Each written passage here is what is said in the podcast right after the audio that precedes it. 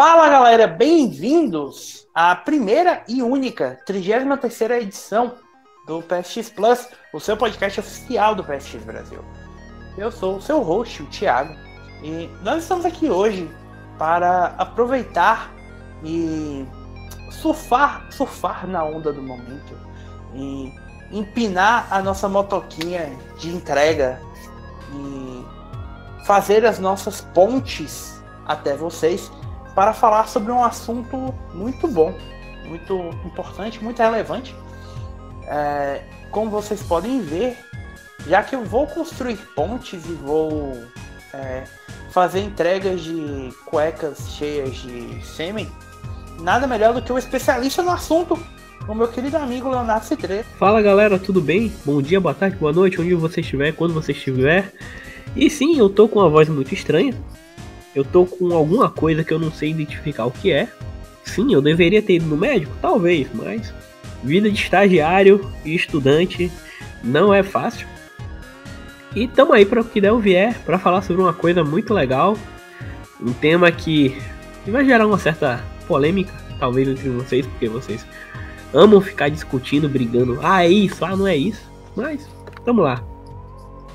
Vejam bem como é que as coisas são. O Leon podia ter ido no médico, mas ele prefere morrer gravando um podcast para vocês do que ir se cuidar que é muito importante a gente valorizar a falta de sanidade mental das pessoas. Mas, aproveitando que a gente está falando de falta de sanidade mental, estamos falando de Hideo Kojima. Nós vamos falar não sobre Death Stranding especificamente, mas, se vocês forem lembrar, durante toda a promoção para Death Stranding, o Kojima falou uma coisa que ficou na minha cabeça, ficou na cabeça talvez de boa parte de vocês, que era a afirmação dele de que Death Stranding seria o começo de um novo gênero de jogos, o chamado Social Stranding Games. Se isso é verdade ou não, a gente só vai conseguir diagnosticar daqui a alguns anos, mas para que a gente possa diagnosticar isso, o que nós precisamos fazer primeiro é definir o que é um gênero. Se vocês acompanham o site, e vocês podem acompanhar o site através das nossas redes sociais no arroba PS3 Brasil no Twitter, facebook.com barra PS3BR ou no youtube.com barra Playstation 3 Brasil ou acessando o site, né, psxbrasil.com.br vocês podem é, observar que eu tenho, eu tenho eu dei início a uma coluna voltada para jogos orientais chamada de PSO o PlayStation Orange. Uh, nome inspirado e basicamente escolhido pelo meu querido amigo Leonardo. Porque, não obstante este que vos fala tenha pensado nos trocadilhos que deram origem ao PSX Plus e ao PlayStation Express, eu não parei para pensar no PSO. Aí fala, tá, Thiago, mas por que PSO? como prometido na coluna que saiu na última semana, e que vai sair, lembrando, a coluna vai ser quinzenal, gente. Se vocês forem lembrar, a gente usa o X, ou a cruz, né, segundo a PlayStation Europa, para confirmar nos jogos aqui no Ocidente. Só que no Japão, e na parte dos países asiáticos, na verdade, o X é substituído pelo círculo, ou pela bola, que é basicamente um. Né? Então, graças ao meu querido amigo Leonardo, nós estamos fazendo esse pequeno trocadilho. Tá? O jogo não. A coluna não se chama Phantasy Star Online. deixar isso bem claro. Tá? Mas a intenção é trazer mais informações para vocês sobre jogos orientais, inclusive destrinchando alguns desses gêneros. Vocês viram que a gente já falou um pouco sobre RPGs por turno, já falei um pouco sobre RPG de ação nessa última coluna. A gente vai. A ideia é falar sobre RPG de estratégia, Musou, Souls-like, enfim, destrinchar tudo que vocês mais associam com a indústria asiática de jogos. A gente vai falar sobre jogos chineses, coreanos, jogos criados no sudoeste da Ásia, talvez até jogos desenvolvidos no Oriente Médio, quem sabe, né? Mas, para que a gente possa falar sobre esses jogos, a gente precisa saber o, quais são os gêneros dele. E nada melhor do que contar ao meu lado com o meu querido aspirante a game designer, o homem que fica de olho em todas as promoções do, de Game Dev Tycoon, de RPG Maker, no Steam, e não compra porque, né, vida de estagiário, vida de estudante, vocês sabem como é que é a pindaíba que a gente vive. Mas, estamos aí. Como é que a gente vai fazer esse podcast, gente? Uh, o Leon tá com uma lista dos principais gêneros da, da indústria. Eu acredito que a gente não tenha pulado nenhum, né, Leon? Não. À medida que a gente for falando de cada um desses gêneros, aqueles que a gente vir que há necessidade de destrinchar na sua essência, né? Tipo, destrinchar em quais são seus subgêneros, o que que determina cada gênero, o que que determina o gênero em si e os seus subgêneros a gente vai fazer, tá bom? Tá. Leon, faça as honras, meu amigo. Bom, primeiramente a gente tem que lembrar, definir o que é um gênero. Gênero, quando a gente olha para filme, seria mais ou menos uma forma da gente classificar aquela experiência que a gente está tendo. Por exemplo, é, filmes são, são uma forma de experiência visual e narrativa. Então, através dessas duas únicas, desses dois únicos características, a gente pode definir um gênero para um filme.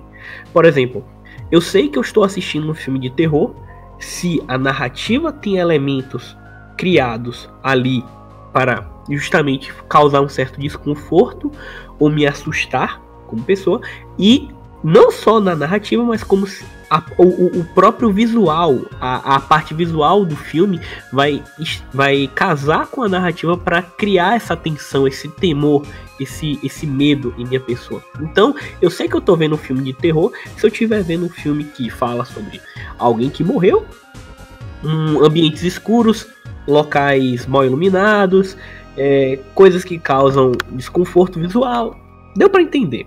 Com jogos, a gente não dá muito pra gente levar nessa, nesse tipo de coisa.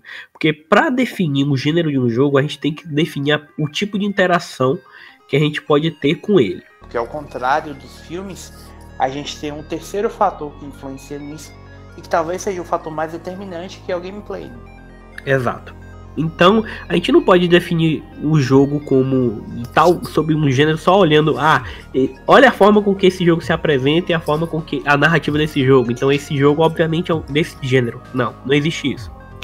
Para definir um gênero de um jogo, a gente tem que literalmente se desprender de qualquer elemento de de mundo, qualquer elemento de narrativa, de ambientação. Nada disso serve para definir o gênero de um jogo. Se eu tenho um, um, mundo cyberpunk, isso não, não vai me definir um gênero de um jogo. Não me ajuda em nada. Até porque existem jogos que nem sequer narrativa possuem. No game design, quando a gente está estudando game design, a gente sabe que existem oito tipos principais de gêneros. Que são gêneros universais. Esses gêneros seriam ação, aventura, luta, quebra-cabeça ou puzzle, se vocês preferirem, RPG, simulação, esporte e estratégia. Esses são os oito principais tipos. Porém, é preciso deixar claro, gente, que o gênero é, seria uma forma é, macro de classificar alguma coisa. Seria a forma, hum, o, o escopo maior daquilo que você está observando. E nada impede uma obra de estar em um e mais de um tipo de gênero diferente. Ou estar em um gênero e pegar elementos de outro. Exatamente. Pra essa sua experiência. É, só para complementar, tipo, em que sentido as coisas são amplas, gente? Tipo, o Leão falou de jogos de ação. É, a gente consegue classificar dentro da mesma. dentro do mesmo gênero, tipo. Um jogo de ritmo, tipo, Guitar Hero é um jogo de ação tecnicamente é um jogo de ação tanto quanto é, Killzone. É bem, bem, bem genérico mesmo. Então, nós temos esses oito gêneros como os macros. Assim possível. Não teria como você ir, digamos assim, englobar mais as coisas além deles. A não ser que você fale jogo. Quando você fala jogo, você está englobando tudo. Mas, enfim. Vamos à primeira pergunta. Death Stranding é um novo gênero? De forma rápida e sucinta? Não. Não. Death Stranding, é, jogos como Death Stranding, Dark Souls, é, Castlevania, Metroid, é, Mario, é, Galaga, todos esses jogos que a gente cresceu falando, ah, Souls-like, ah, Strange, é um Strange-like agora. é, como é que fala? Plataforma, jogo de plataforma, plataforma, é, shooting up, beating up, cone de Doom, FPS. Tudo isso que a gente aprendeu, gente, são subgêneros. E o que seria em si um subgênero? Um subgênero é criado justamente quando você pega elementos de um ou mais desses macros que a gente acabou falando, ação, aventura, luta, quebra-cabeça, para fazer uma experiência única, voltada. Por exemplo, vamos pegar o Dark Souls. É um caso interessante porque ele tem um pé em vários gêneros diferentes. Na verdade, assim, uh, Souls, uh, Souls like, tá? É, porque eu sei que foi uma coisa que quando eu, eu mencionei bem por alto na primeira coluna, a gente acha tipo, hã? Como assim? Mas se você for quebrar na essência dele, Dark Souls, Bloodborne, Nioh, são RPGs. Existem questões do gameplay dele que tornam que fazem ele se encaixar em um subgênero, que é um RPG de ação. Mas, no sentido macro, ele é um RPG. Você ainda está assumindo o papel de um personagem e seguindo algumas outras coisas que a gente vai entrar nos detalhes, que é a questão da de sistemas de progressão numéricos, do jogo ser construído em cima de rolagens de dados invisíveis ao jogador, mas que simulam de certa forma a, a, estrutura, a estrutura de mesa de Dungeons and Dragons e todos os outros sistemas influenciados por ele. Enfim, existem coisas debaixo do pano e na maneira de se apresentar a questão da narrativa global envolvendo um, um desafio a ser superado. Enfim, existem coisas que terminam que eles são todos um RPG, tanto quanto um Final Fantasy, Chrono Trigger ou um Fallout da vida. Assim. Então, na sua essência, Dark Souls é um RPG. Porém, ele tem ali sim elementos de ação, de aventura, e de quebra-cabeça até certas questões, um certo raciocínio por parte do jogador para de, destrinchar o que está sendo feito em tela. Então, você não pode descrever um Souls-like como um gênero, porque um Souls-like ele não, não é uma. Você não pode simplesmente falar, ah, Souls-like. Não. Ele pega diversas coisas desses outros gêneros, além de detalhes específicos, por exemplo, como é, uma coisa que, apesar de que não é obviamente inerente a isso, mas jogos difíceis, com a, mais difíceis, mais assim, que punem o jogador com maior. com mais. com mais frequência. Jogos que. uma outra coisa que tem muito em Souls-like. Narrativas que podem ser completamente. narrativas interpretativas. Você não tem uma, uma história fixa. Você tem múltiplas visões da mesma história que servem para o jogador criar sua própria versão. Seria mais uma narrativa emergente, né? Tipo, é isso. Ela surge dos pequenos detalhes e ela não é contada diretamente ao jogador. Que é Exato. É diferente da forma como a gente está acostumado a imaginar a narrativa, porque a gente é criado na ideia de narrativa como livro e como filme.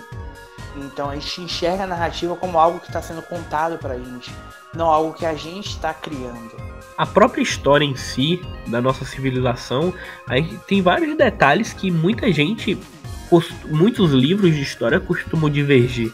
Se, se, você for pegar um texto que fala sobre Cleópatra, muitos vão, vão, vão falar é, sobre ela de uma forma, outros vão falar de outra forma. Não existe uma visão clara quem foi Cleópatra, como ela agia.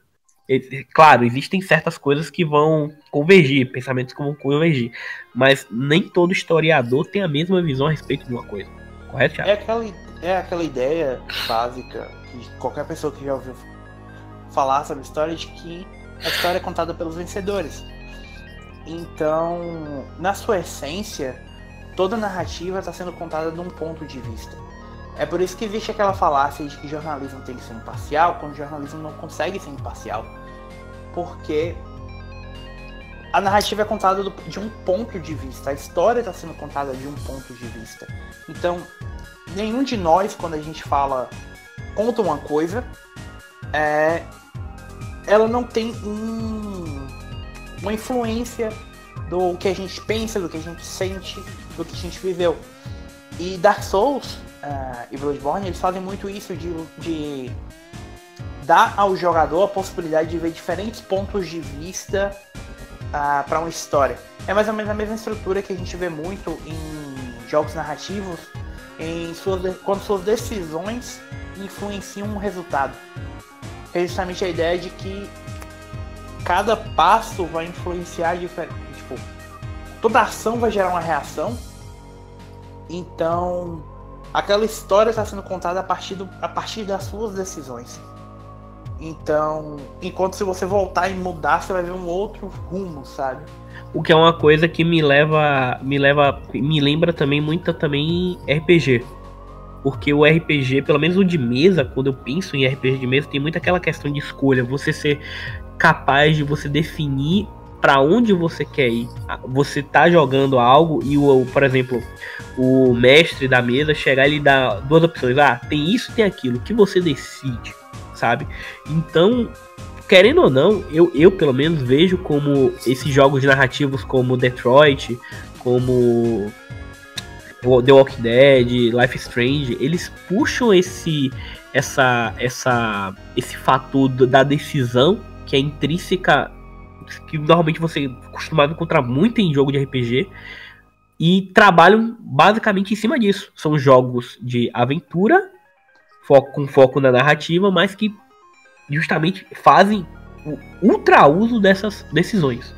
É, porque é, na, eles são meio que. Até se você for entrar na questão do mérito do, dos jogos narrativos, eles são muito frutos também dos RPGs, porque num, numa forma bem, bem, bem, bem macro, o, os videogames são jogos. Os jogos vêm de uma linhagem muito longa de, de jogos de mesa. Então, na essência, o, quando você para pra pensar, tipo, os jogos estão recriando o quê? A experiência de um RPG também, porque um RPG, o mestre pode ter uma ideia de uma história e ele tá te dando caminhos que às vezes os jogadores podem seguir rotas completamente diferentes. Eu tive, por exemplo, campanhas de RPGs com amigos meus em que a ideia do mestre era que a gente se encontrasse tipo na segunda sessão. A gente foi demorar tipo 10 sessões para finalmente se encontrar, sabe? E a gente se encontrou querendo se matar. Então, tipo, é uma coisa. Enquanto outros jogos bebem muito da da ideia daqueles livros de escolha sua própria aventura, em que você tinha em um, um, sistema mais binário de decisão, em que cada decisão te levaria a uma, uma página e já estava escrito o que aconteceria a partir daquela página. Eu sinto muita saudade desse tipo de livro. Faz muito tempo que eu não leio algo assim. Que, ah, se você escolheu tal coisa, vá para tal página. Eu lembro que eu, eu no colégio eu adorava esse tipo de livro, cara. Adorava. Cara, eu li pouquíssimos livros assim. Mas eu lembro. Eu, pouquíssimos. E uma outra coisa que você consegue lembrar é que, tipo, descendo a. voltando novamente à questão dos sistemas. De um ponto de vista mais binário, é, ele não deixa também de emular a dinâmica de um jogo de xadrez, de um jogo de dama em que uma ação vai gerar uma reação por parte do, do seu inimigo. É, Souls-like mesmo, é tipo, a gente, a gente consegue ver essa dinâmica mais direta, porque a maior parte dos combates são um contra um. Mas é uma coisa que todo jogo tem, sabe? É, se você parar pensar num Battle Royale, num, num FPS, você tem essa dinâmica de você tá dando os seus passos ao mesmo tempo em que seu inimigo tá dando os passos dele para que na essência a gente chegue a um único resultado que é alguém vai ganhar e alguém vai perder. Que é a mesma dinâmica de xadrez, é a dinâmica da dama, do Mahjong, enfim, da maior parte dos jogos de tabuleiro originais que eram recriações de um jogo de guerra, sabe? Só que com as peças ali. Então, quando você para realmente para voltar porque a gente estava falando sobre gênero, você vê que é, não é só a questão narrativa que vai determinar o que é um gênero, é a narrativa, é é a gameplay, é a estrutura em que, esse, que essa jogabilidade é apresentada para o jogador, porque você pode ter dois jogos de um, um jogo que ambos são controlados da mesma forma, mas que um é um jogo de ação, o outro é um, um jogo de ação e aventura, e você pode ter um terceiro que é um RPG de ação, sabe? Mas que são jogos distintos e que se encaixam em gêneros e subgêneros distintos, mas que a, de uma visão mais genérica eles são muito parecidos. Eu acho que a gente já consegue então entrar um pouco no que é cada gênero. Aproveitando que a gente está falando de feeling, acho que talvez o maior e mais genérico sejam os jogos de ação, certo? Que o que define o que é um jogo de ação. Jogos de ação normalmente são jogos que focam mais em, no desafio físico e na questão da coordenação olho e mão, habilidades motoras para superar esses desafios. Na maior parte das vezes, eles envolvem aquela questão de reflexo e de um gameplay mais rápido, mais ágil, sabe? É, que é justamente a, a, a, possibilidade de recapturar a, aquela excitação de você estar tá em, em, sei lá, tipo, pulando de paraquedas ou correndo, tipo, aquela mesma sensação que seu cérebro tem de estar tá em uma atividade muito intensa. Exato. É uma coisa que muita gente costuma confundir, né? Ou até ter uma visão meio nebulosa na cabeça que, ah, jogo de ação é um jogo que é, eles costumam confundir a ação dos jogos de ação com a ação dos filmes. Não tem nada a ver. É uma coisa ainda mais, é um escopo ainda mais maior, assim por dizer. Beleza, a gente vai ter elementos de ação em jogos de ação, da ação de filmes, mas seriam jogos justamente como o Thiago falou desafios físicos, você que vão exigir mais da coordenação do jogador, re, tempo de reação do jogador, vão, é, é, é justamente na, na capacidade focados na forma com que você interage. Tanto é um gênero robusto e vasto, como a gente tinha falado, que você consegue encaixar é, desde o jogo de ação, que se você para, tipo, quando eu falo jogo de ação, a primeira coisa que vem na sua cabeça provavelmente ou é COD, Killzone, Call of Duty, alguma coisa nesse sentido. Até jogos que seriam pequenas variações disso, né? Tipo, a gente tem, sei lá, um Battle Royale, a gente tem um beat'em up, a gente tem um shoot'em up, a gente tem os é, próprios jogos lá, de Metal luta. Gear, os próprios jogos de luta, até a gente ter os jogos de plataforma que se encaixariam nisso de certa forma, né, né, Leon, também? Porque exigem um pouco desse desafio. Sim, sim, sim, sim. É, de reflexo. reflexo. E, normalmente, mantendo a questão do reflexo, os jogos de ritmo. Porque ninguém, quando ouve a palavra jogo de ação, vai pensar em Guitar Hero, vai pensar em Persona 5 Dancing. Ou Just Dance. Just Dance, alguma coisa nesse sentido. Mas são jogos que também exigem é, reflexo, porque você tem que seguir a batida da música, você tem que apertar ou se mover num determinado ritmo e exige seus reflexos e sua coordenação, tipo de você ver o que, que você precisa fazer e reagir com o seu corpo, com sua mão. Então também é um jogo de ação, sabe? Tá. Já os jogos de aventura, por sua vez, seriam jogos mais voltados para narrativa, assim por dizer, jogos com foco em história, jogos com foco na exploração, jogos com foco até mesmo em quebra-cabeças, apesar disso ser trazer um pouco pro, pro puzzle, né?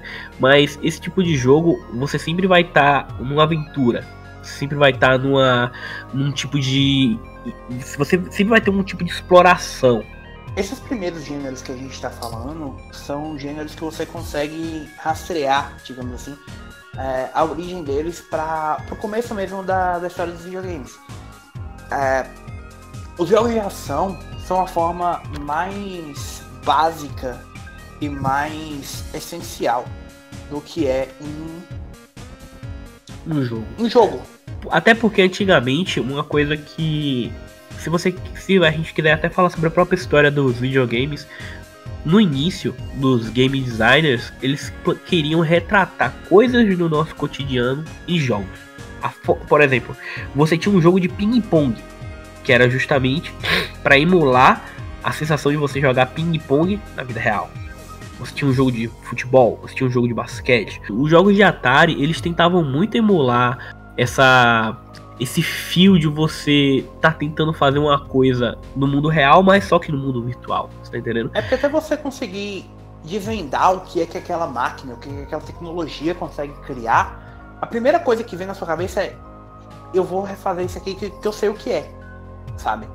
Tanto que se você parar a pensar, quando a pessoa está aprendendo a desenhar, por exemplo, a primeira coisa que ela começa a desenhar são coisas que ela está vendo, tipo fruta, essas coisas.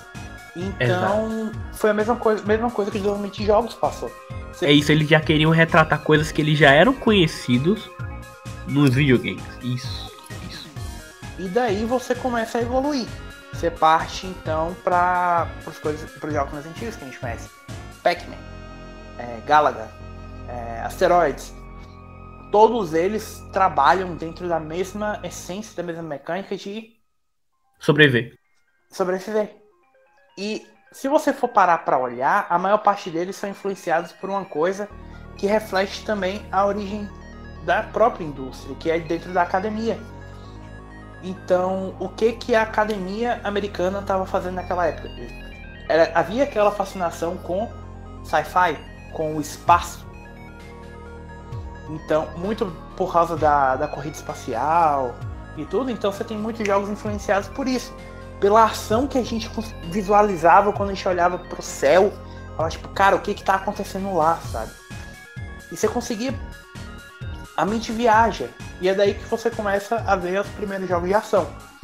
Do mesmo jeito, uma coisa que é muito comum na academia é que, obviamente, não só influenciou o surgimento de Dungeons and Dragons, mas talvez seja a obra de ficção, uma das obras de ficção mais influentes da história, que é o. Star Trek? Consumo. Não, nem Star Trek que eu ia falar.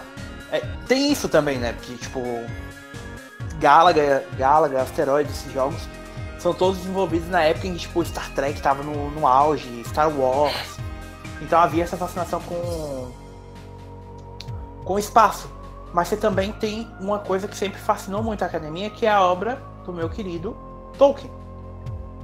Então, ah. é, Anéis, O Hobbit e toda a questão do gênero de fantasia medieval que se cresceu e se tornou mais popular com a, a partir da, do lançamento das obras de Tolkien, também é uma coisa que influenciou muito o desenvolvimento da literatura, mas também o desenvolvimento dos jogos. É daí que a gente vai ver em 1980, se eu não me engano, o lançamento de Adventure, que é o primeiro jogo de aventura, para muito aptamente nomeado, diga-se, que é o jogo que vai influenciar o, o Miyamoto na criação do primeiro Zelda, é o jogo que vai criar, vai influenciar a criação de Pitfall, é o jogo que vai influenciar uma série de coisas. Muito à frente do seu tempo. Até porque, tipo, é um jogo feito com arte vetorial, sabe? Um negócio completamente maluco.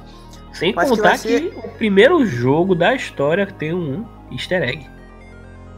É verdade, tem isso também. E é, se eu não me engano, o primeiro jogo de aventura que não é de texto. É. Porque até aquela época a gente tinha jogo de aventura de texto pra PC, que são a origem do que hoje a gente visualiza quando a gente pensa em jogo de aventura, que é. é por é porque assim, muita, talvez vocês que estejam ouvindo a gente nunca jogaram um RPG, um jogo de aventura baseado em texto daquela época, mas tinha coisas do tipo, ah, você acorda numa, numa sala, numa sala, sei lá, numa sala com a porta, o que você faz? e você poderia literalmente escrever comandos, tinham certos comandos que o jogo entendia, tipo, abrir porta, é, andar, levantar, olhar ao redor, sabe? Tipo, tinham comandos pré-definidos que você poderia utilizar para avançar no jogo e era literalmente texto. Os jogos eram construídos em cima da, do reconhecimento de verbos. Tipo, você respondia com um verbo e o jogo reagia àquilo. Que era literalmente o desenvolvedor ali tentando replicar uma campanha de RPG. Então... E muito disso tinha muito, muito, muito, muito. Eu tenho um vídeo no meu canal bem, bem antigo, bem antigo mesmo, de quando eu tava começando o canal falando sobre isso. E assim, não tinha. É, é, apesar de ser uma. É, ser algo muito próximo também do que a gente tinha dos RPGs de mesa, querendo, não tinha um sentimento real de interação ali. Era basicamente você definir o que você faz, tipo, é muito difícil até mesmo, Thiago, de você tentar encarar aquilo como um jogo, sabe? Tipo, porque o que você tá fazendo é apenas escreve e, e você obtém uma saída, sabe? Entrada, saída. Entrada e saída de dados. Tá me entendendo? É exatamente essa estrutura que vai evoluir para os jogos, para os adventures que a gente viria depois com a LucasArts e com a, com a Sierra, né? Tipo, Return to Monkey Island, uh, Day of the Tentacle e outras coisas que é o que a gente pensa mais no geral quando fala de jogo de aventura. Todo o legado da LucasArts e da, da Sierra também, que é o que a gente pensa em Adventure, mas não quer dizer que é só isso, né? Tipo, a gente tem os chamados Action Adventures, que são, tipo, Uncharted, Horizon, é, o próprio The Legend of Zelda, enfim, uma série de jogos que são... Uma mescla entre a aventura e Ação. exploração, resolução de puzzles e que na maior parte eles só se aproximam dos jogos de ação por causa do combate. Porque você precisa ter um combate que normalmente são combates em tempo real. É, que inclusive fiquem com isso na cabeça, porque isso vai ser muito importante quando a gente for falar sobre RPGs. Tá?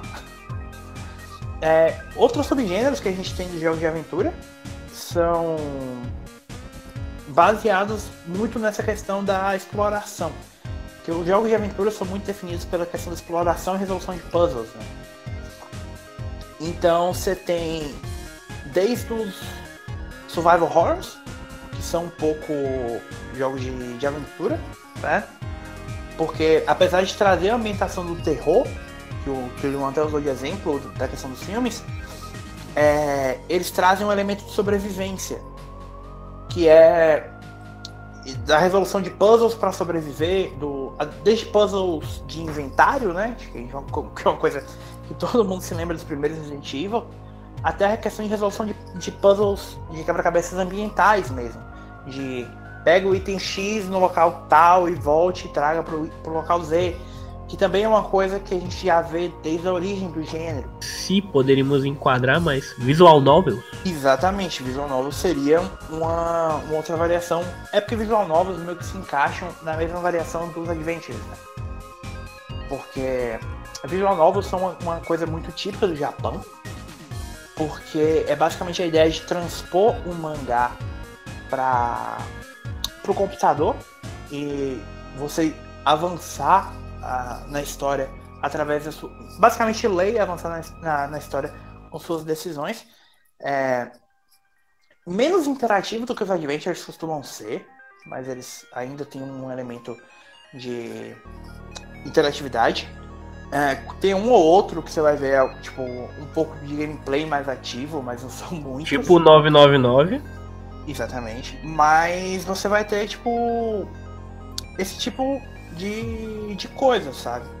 Até um outro, um outro jogo que eu queria mencionar, um outro estilo que eu queria mencionar, que é um que pega. É, que é um outro híbrido, que pega essa questão da exploração e da resolução dos puzzles. E ao invés de misturar com jogos de ação, como a gente costuma fazer, os jogos de ação que eu digo ação mais direta, né? Que a gente costuma ver no Survival Horrors, aí eles misturam com normalmente com jogos de plataforma, que são os Metroidvanias. Exato. Que, que, trazem aquela questão da exploração do cenário, da resolução de, de quebra-cabeças, da, de você aprender novas técnicas que vão lhe abrir novos caminhos, mas ele ainda traz aquele desafio de plataforma, de você realizar pulos com, com timing correto. Tem uma narrativa envolvente ainda por cima, uma narrativa que permeia aquilo tudo. E eu acho que a última coisa que a gente pode mencionar sobre jogos de aventura, que foi uma coisa que a gente pulou, que são aqueles jogos de FMV ah, mais sim. antigos. Que, e por sinal, muita gente acredita, né, que tipo, talvez a, a galera que seja mais nova ache que FMV seja uma coisa tipo modinha de agora, mas não, já tinha muito jogo FMV antigamente, tipo Night Trap, tipo aquele lá que é um, um jogo de terror, como é mesmo? Fantasmagória, se eu não me engano. Fantasmagória. É, Fantasmagória. E era muito comum um jogo de FMV na, antigamente, porque era uma opção barata, fácil de você fazer. De você e produzir. era uma coisa que você conseguia colocar dentro das mídias de CD. Porque, gente, é, quando a gente fala que a transição do, de cartucho para CDs da primeira vez é, foi um negócio meio louco, a gente viu, tipo, jogos como Night Trap, Fantasmagória, é, aquele Voyeur, enfim. A gente tinha uma série de coisas muito esquisitas em, em FMV, né? Tipo, FMV, para quem não sabe, significa Full Motion Video, que é basicamente você pegar é, uma gravação de vídeo, tipo, como você veria num filme e enfiar dentro de um jogo. A gente chegou a ver coisas de FMV até jogo de esporte, sabe? Tipo, cena em FMV que, que vinha como abertura de FIFA ou Madden. Então, foi um período completamente maluco de desenvolvimento de jogos também. Tanto é que teve até um. Eu lembro claramente, eu tenho um tio que ele. Se não me, ele teve um videogame, acho que da Panasonic. Acho que foi o 3DO. O 3DO, não, eu não lembro qual era o videogame, mas. Que base, era um que tinha uma entrada de VHS. É, um 3DO mesmo. Pronto que basicamente o 3DO, o que tinha de FMV era absurdo. Tinha um de. É eu lembro... Basicamente a única coisa que ele rodava por causa da questão do cassete. Não era funcional. Não era um, não era um, um 3DO funcional, mas eu lembro do meu, do meu tio falando que, ah, Léo, você não sabe o que é que eu jogava nisso. Eu tinha um jogo de faroeste que literalmente era a pessoa, e, tipo, ele falava aquilo como se fossem os gráficos mais sabe? Uma coisa mais high-tech da época. E na época era tipo, a gente já tava na época do Play 2, mas tipo, eu olhava aquilo e ficava, nossa, isso é muito foda, sabe? Tipo, mas é, é interessante. O, 3, o 3DO ah. é meio que. Isso que você falava é meio que aquela história dos jogos de Light Gun, sabe? É, tipo, sim! Tipo... Que é tipo o. O Time Crisis, o. House of the Dead e tal. Só que a diferença é que normalmente era no 3DO, pelo, pelo menos, você vê. Isso até, até em arcades também tinham. Porque arcade usava muito a FMV. É que era tipo um negócio filmado com um cara. Tipo, aparecia, tipo, uma foto do cara, você atirava e ele gritava numa voz super processada, tipo. Oh! Sabe? Eram uns gritos muito esquisitos. Mas a gente via muito FMV, porque era, uau, olha só essa foto dessa pessoa que eu consigo colocar nesse jogo agora.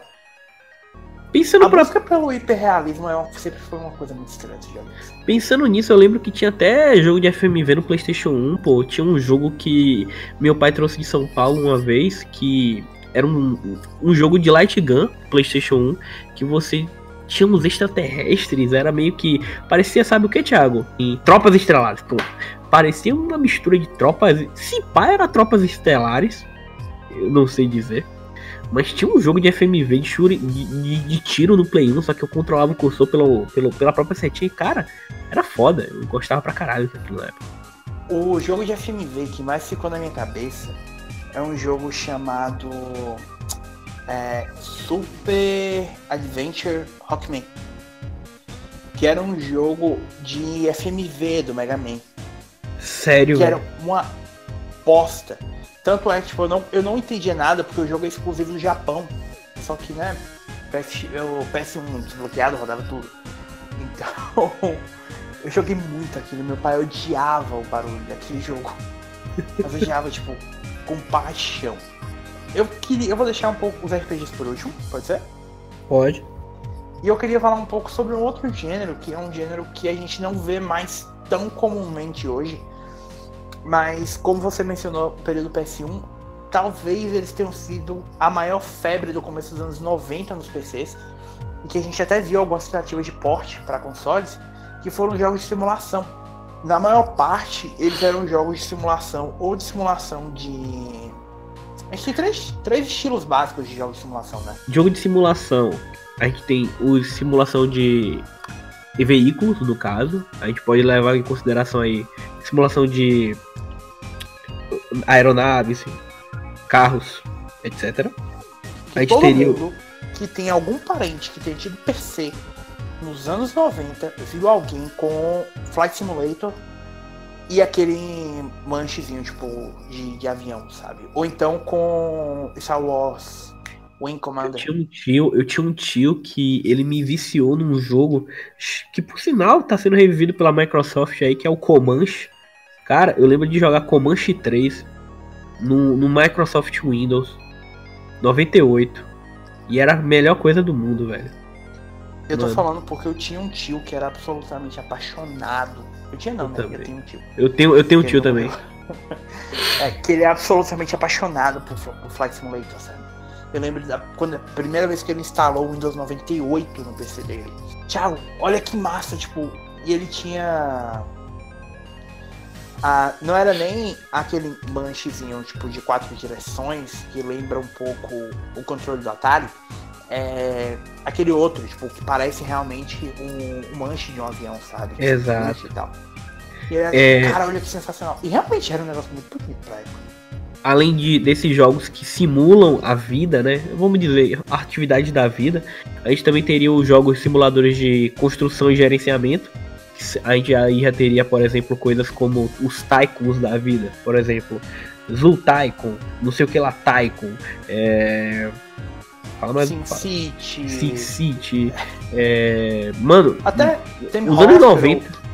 Os anos 90 eram cheios desses tycoons aí, velho. Normalmente os jogos de simulação são um pouco diferentes porque eles não têm combate. Exato, perdão. Eles costumam só é, simular determinados aspectos da, da vida real ou de uma Pronto. ficção ficção real, digamos assim. Que aí você tem dos simuladores de Posso, Pode falar. Civilization. Exatamente. Você tem Civ. Se bem que Civ também é um jogo de estratégia. Não, com o passar do tempo ele foi se tornando um jogo de estratégia. É, é, ok. Faz sentido. Mas a gente vai falar um pouco mais sobre isso daqui a pouquinho. É, a gente tem esses jogos de construção e gerenciamento, como você falou. É, SimCity, é, Caesar, que era uma série que há muito tempo parou. É... The Sims? The, não, The Sims já entraria nesse terceiro gênero que eu falei, que são a simulação de vida. É, realmente. Você tem The Sims, você tem Pets, você tem Nintendogs, você tem é, Spore, enfim. Esses, esse jogo de simulação de date, date simulators, date simulators. É, também. São jogos que simulam algum tipo de interação social, enquanto os de construção é, são mais um pouco mais amplos, né? Que é Exato. a simulação de, de da construção mesmo, tipo, desses aspectos de construção de mundo ou de coisas específicas, tipo o Team Hospital, o Roller Coaster Tycoon, enfim, que acho que todo mundo que teve PC em algum momento teve contato com esses jogos. Eu lembro que antigamente eu pegava revista de jogo de videogame, era tudo Tycoon, velho. Tycoon, Tycoon, Tycoon, Tycoon, um atrás do outro, mano. doido. E não é nem questão de dizer que esses gêneros morreram tá, também, sabe? A gente sabe que até hoje sai expansão para The Sims 4, né? O jogo tá aí há, há anos, saindo ainda. A gente tem o Two Point Hospital, que é um jogo da SEGA. Aliás, a SEGA, que inclusive, é, hoje exerce um papel muito importante nesses jogos de construção e gerenciamento e nos jogos de estratégia. A gente vai falar um pouco mais sobre isso daqui a pouquinho. Eu até eu acho que já dá até pra puxar, né? Que a SEGA, além do, do Two Point Hospital, eles têm o Football Manager, que também tem esse outro aspecto né, de simulação de esporte, jogos de simulação de gerenciamento de esportes tipo Futebol Manager, você tem o Ice Hockey Manager, você tem uh, o Out of, the, uh, Out of Park uh, Management, que é de, de beisebol. Enfim, você tem todo um subgênero também de gerenciamento de jogos de gerenciamento de equipes de esporte, que não chega necessariamente a entrar nos jogos de esporte em si, né? Mas que são esse híbrido um pouco estranho. Exato. Um outro híbrido que a gente consegue até rastrear na origem do, desses jogos de gerenciamento, são jogos de estratégia. E como é que como é que como assim a gente consegue rastrear até a origem?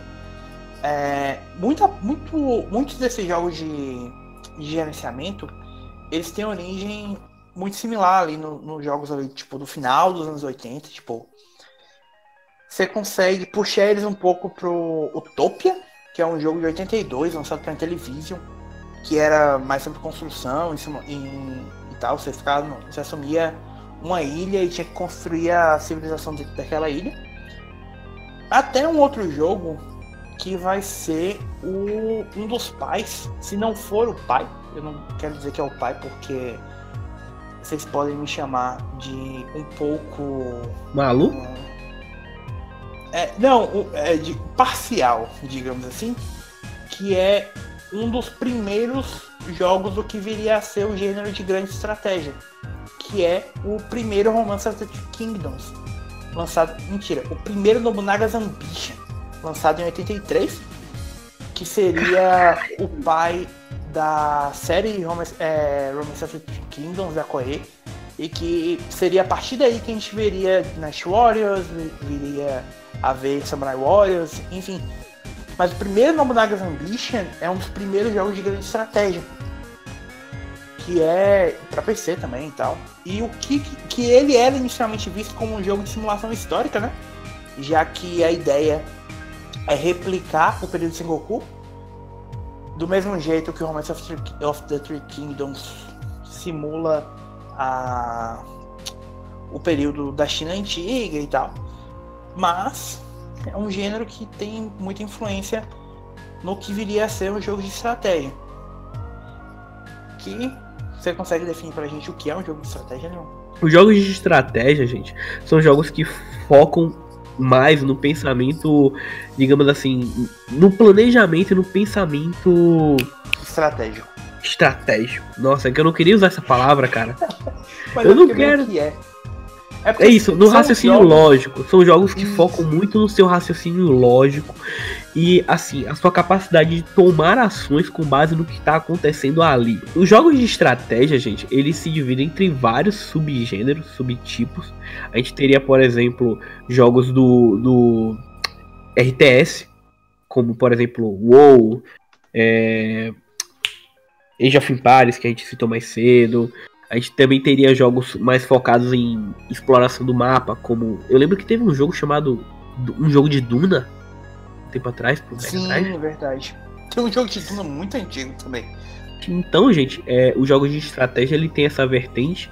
Normalmente, é, o pessoal costuma observar jogo de estratégia como é, esse tipo de visão mais isométrica, mas não se reduz somente a isso foco no pensamento no, no, no, pensamento tático, no, no raciocínio rápido e lógico, foco em administração de vários recursos, foco em ter a capacidade de atacar e se defender.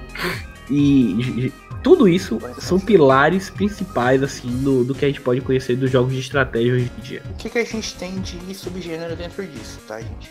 Talvez o mais conhecido desse subgênero seja o RTS, certo? Uh, que é a abreviação para Real Time Strategy, ou estratégia em tempo real, que é aí que você vai englobar basicamente todos os jogos mais conhecidos do gênero, de Command Conquer, a Age of Empires, a Dawn of War, World Warcraft, of Warcraft, Warcraft normal, Battlefield Middle Earth, até tipo Pikmin e Halo Kingdom. Under Fire. Kingdom Under Fire. Tudo. O 2 tá saindo esse mês, viu? Cara, a gente fez completamente isso.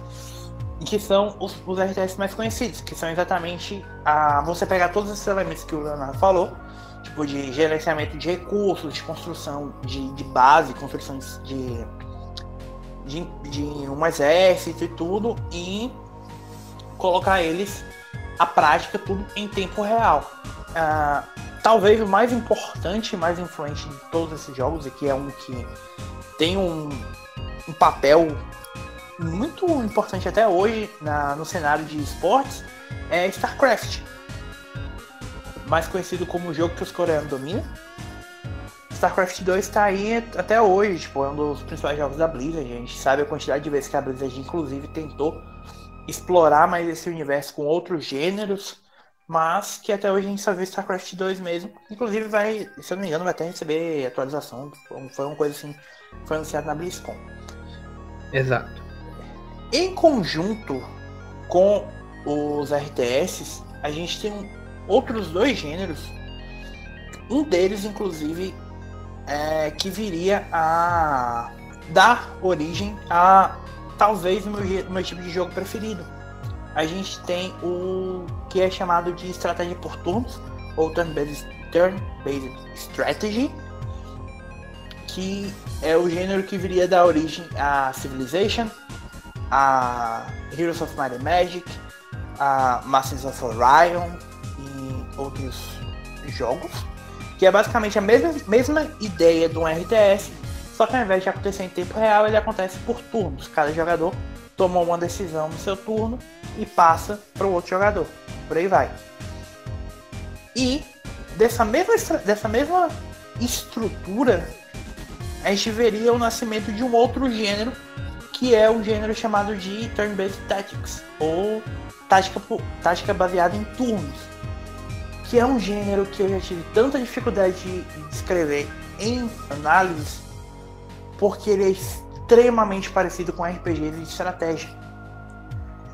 Turn-Based Tactics, gente, é o gênero no qual você consegue encaixar XCOM, no qual você consegue encaixar Advanced Wars, no qual você consegue encaixar é, todos esses jogos em que você controla é, equipes de soldados é, participando de batalhas por turnos. Por que, que ele é parecido com RPG de estratégia, mas não chega a ser um RPG de estratégia? Interessante que você já tinha falado isso é, na, na, no último podcast, você até falou que ia mencionar o, a, o porquê você não considera XCOM um RPG de estratégia. É, pois é. Porque o, até o Wargroove, que é um jogo recente, é, que é um jogo que eu gostei bastante, ele é um TBT e não um, um RPG por turnos, por quê? E é uma diferença bem simples, mas nos RPGs você tem personagens definidos. Você tem personagens que exercem um papel na narrativa. Enquanto XCOM, o Wargroove, Advance Wars, enfim.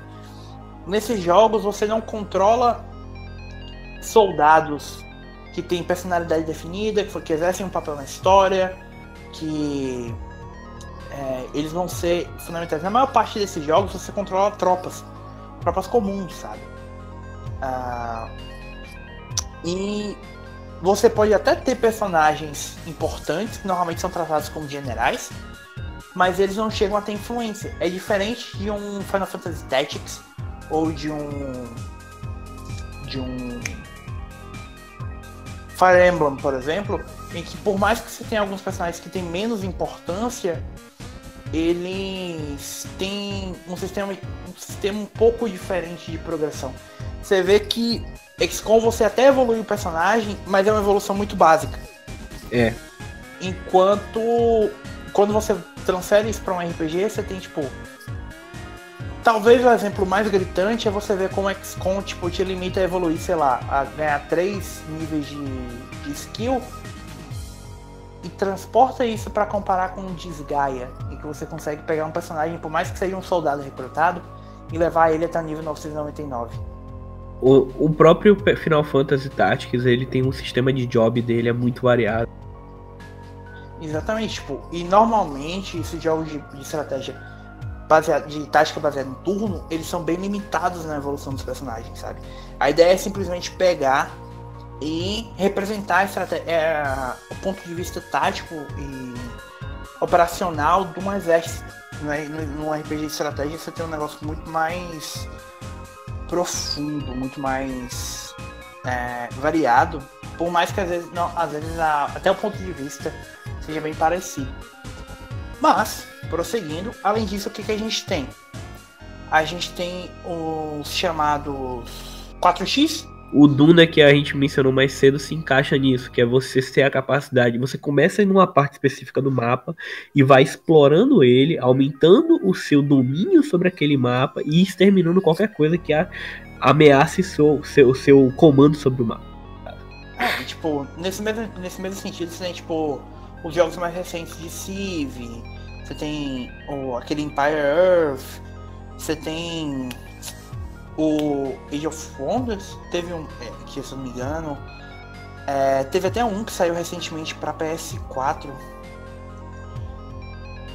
que Stellaris e para fechar, a gente tem os três subgêneros mais recentes do, do jogo de estratégia. Um são os famosos Tower Defense. Que Quem é não gosta de um belo Tower Defense, né, velho? Que é basicamente só a ideia de construir torres e defender a, a, a sua base, né? A gente tem o famoso e querido MOBA, que a, a penúltima antepenúltima febre do momento, né? A gente teve a, a febre dos MOBAs ali no final da geração do PS3. A ascensão do LoL, do League of Legends, do, do Dota, Dota, Do, do próprio Smite, que pega isso e meio que mistura com outros elementos também.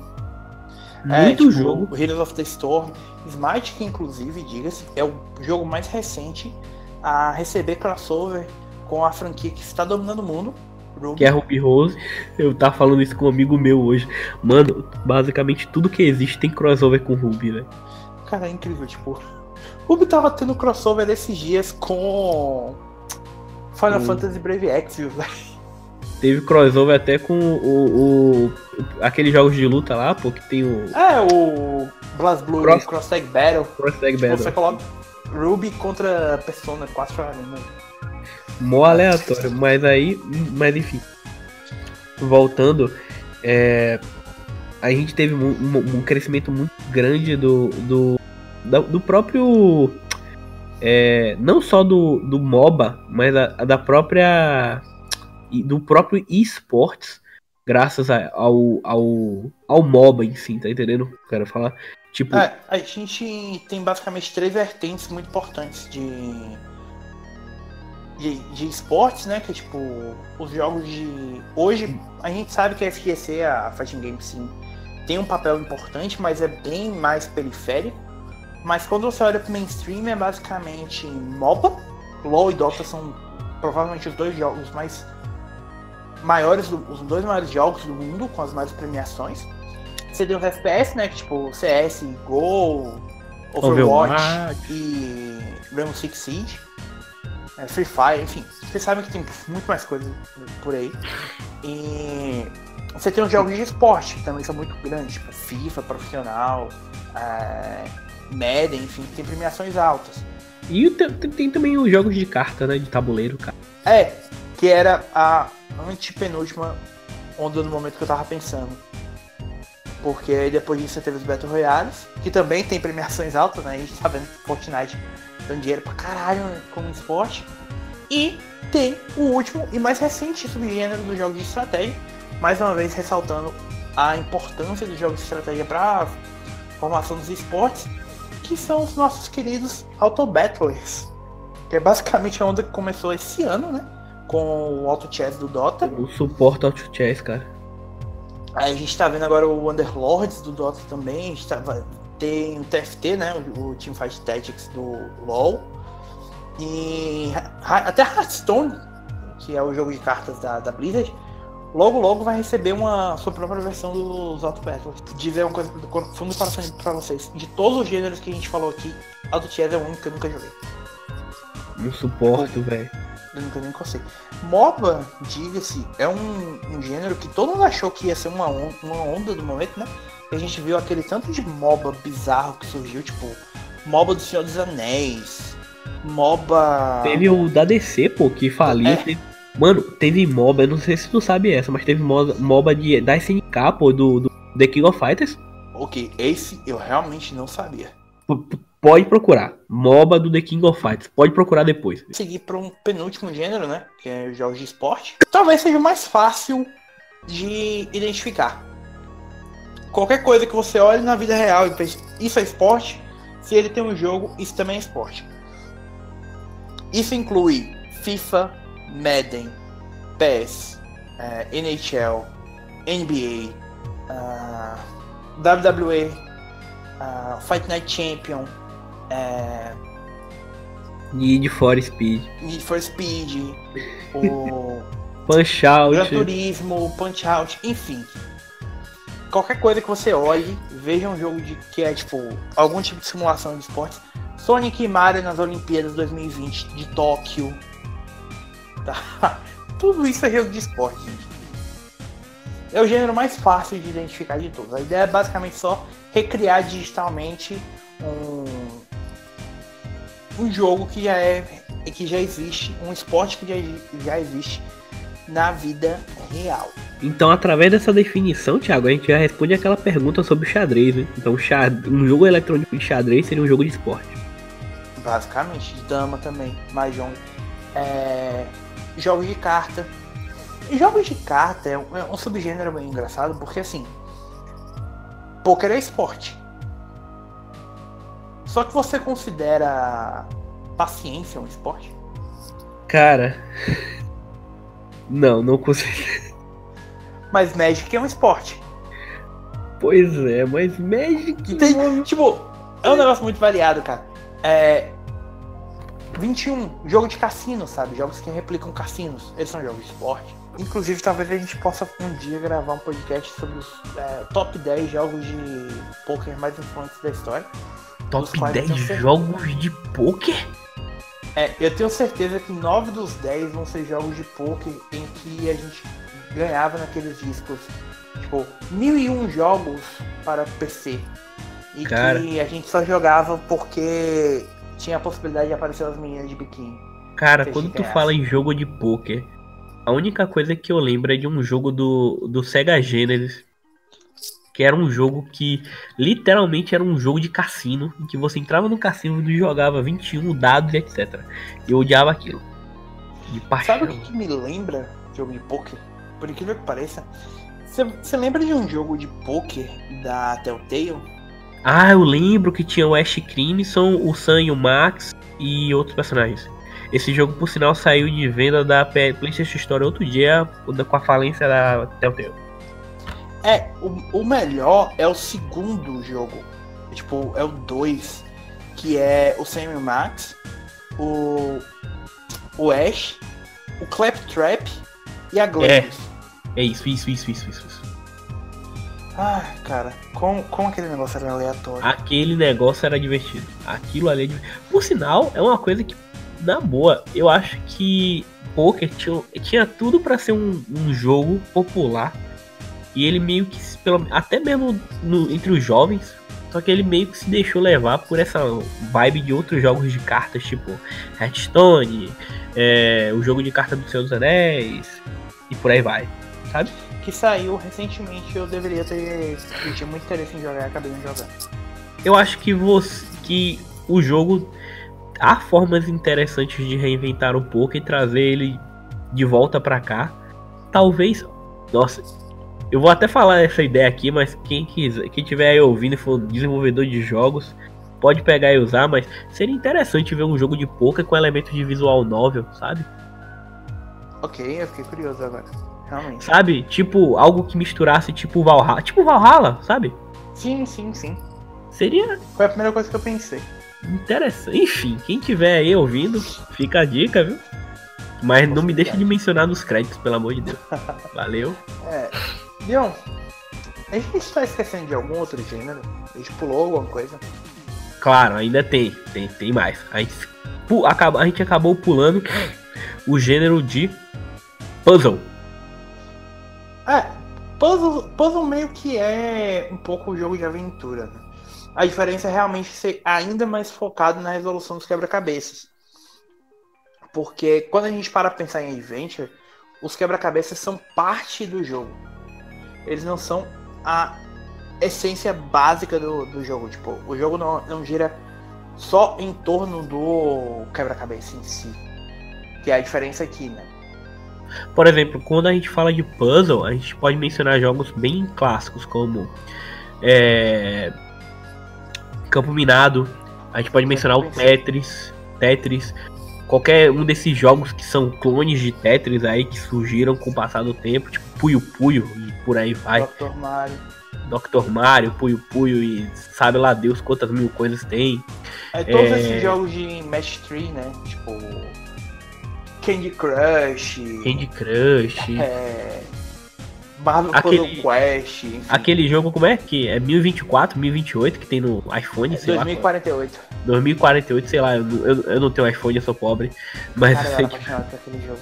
Mano, então, todos esses jogos que envolvem justamente resolução de, de quebra-cabeças, até mesmo próprios jogos de quebra-cabeças mesmo, tipo, se você pensar em um jogo de quebra-cabeça digital, é um jogo de quebra-cabeça, sabe? Tipo, então, é um, apesar de ser um gênero, esse, eu diria que o gênero de quebra-cabeça ele é mais visto em outros gêneros do que nele próprio, sabe?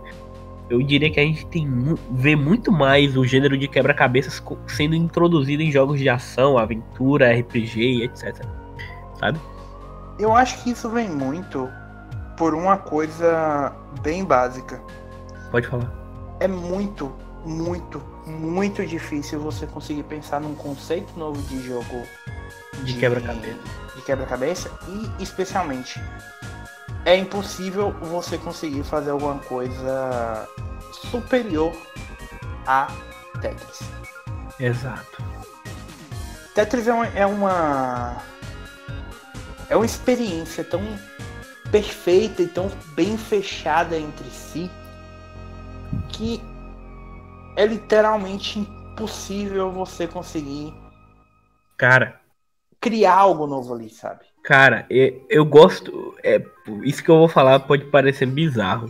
Mas de 2016 para cá, eu comecei a acompanhar a liga do, a liga do Campeonato Mundial de Tetris no YouTube, que tem live stream e tudo mais, sabe, de gente jogando Tetris profissionalmente. E Thiago, acredite ou não, eu prefiro ver campeonato de Tetris do que ver um campeonato de Overwatch. É muito foda, velho. Você Cara, vê. Eu lembro de ver streaming daquele Tetris, o de Switch. Tetris, Sei, é o. O Battle Royale 99. Battle Royale. Aquilo é completamente insano, velho. Sabe qual a única coisa que eu recomendo mais do que vocês assistirem campeonato profissional de Tetris? O quê? Luminous. What? The? Você sabe de que jogo eu tô falando, né?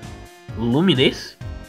Ah, é. Tipo, o jogo que saiu pra PSP, depois teve versão pra, pra Vita, inclusive tem uma remasterização recente pra PS4. Caralho! Caralho, Thiago, vou te dizer que eu, que eu nunca ouvi falar desse jogo. Caralho, meu. É, é, tipo, é um conceito super básico, sabe? É, é uma música tocando, tem uma linha que passa pelo cenário o tempo todo. A única, o desafio é você precisa ter sempre quatro, quatro peças da mesma cor, quatro quadradinhos da mesma cor juntos para poder fazer luminous, que é exatamente o brilho de quando o quadrado é removido. Cara, eu não e é absolutamente genial, cara. É absolutamente vendo, genial. Eu tô vendo Talvez seja a melhor interação que, que eu já vi do gênero. O, o Luminous de, de, Vita foi dado na Plus, eu, foi assim que eu conheci o jogo. O jogo. Já tinha ouvido falar muito bem dele no PSP. É. Eu perdi horas e horas da minha vida jogando esse jogo no Vita. Eu tô vendo aqui que tem até versão remasterizada pra Nintendo P e Switch e PS4. PS4, exatamente. Caralho, não conhecia, não conhecia mesmo. Cara, é muito, muito bom, recomendo demais. E a trilha sonora também é incrível. Pera aí, Thiago, que. E, pera aí. É, sobre gêneros de jogos, ainda faltam dois, Thiago. Tá. Só uma outra uma coisinha que talvez alguns jogos que a gente não vai bater muito, que é tipo, a gente tem aquela questão dos jogos que é gênero, não sei se dá pra gente considerar um gênero, que são aqueles idle gaming, tipo, que é só clicker e tal. Que eu realmente não É difícil até que você considerar um jogo muito aquilo.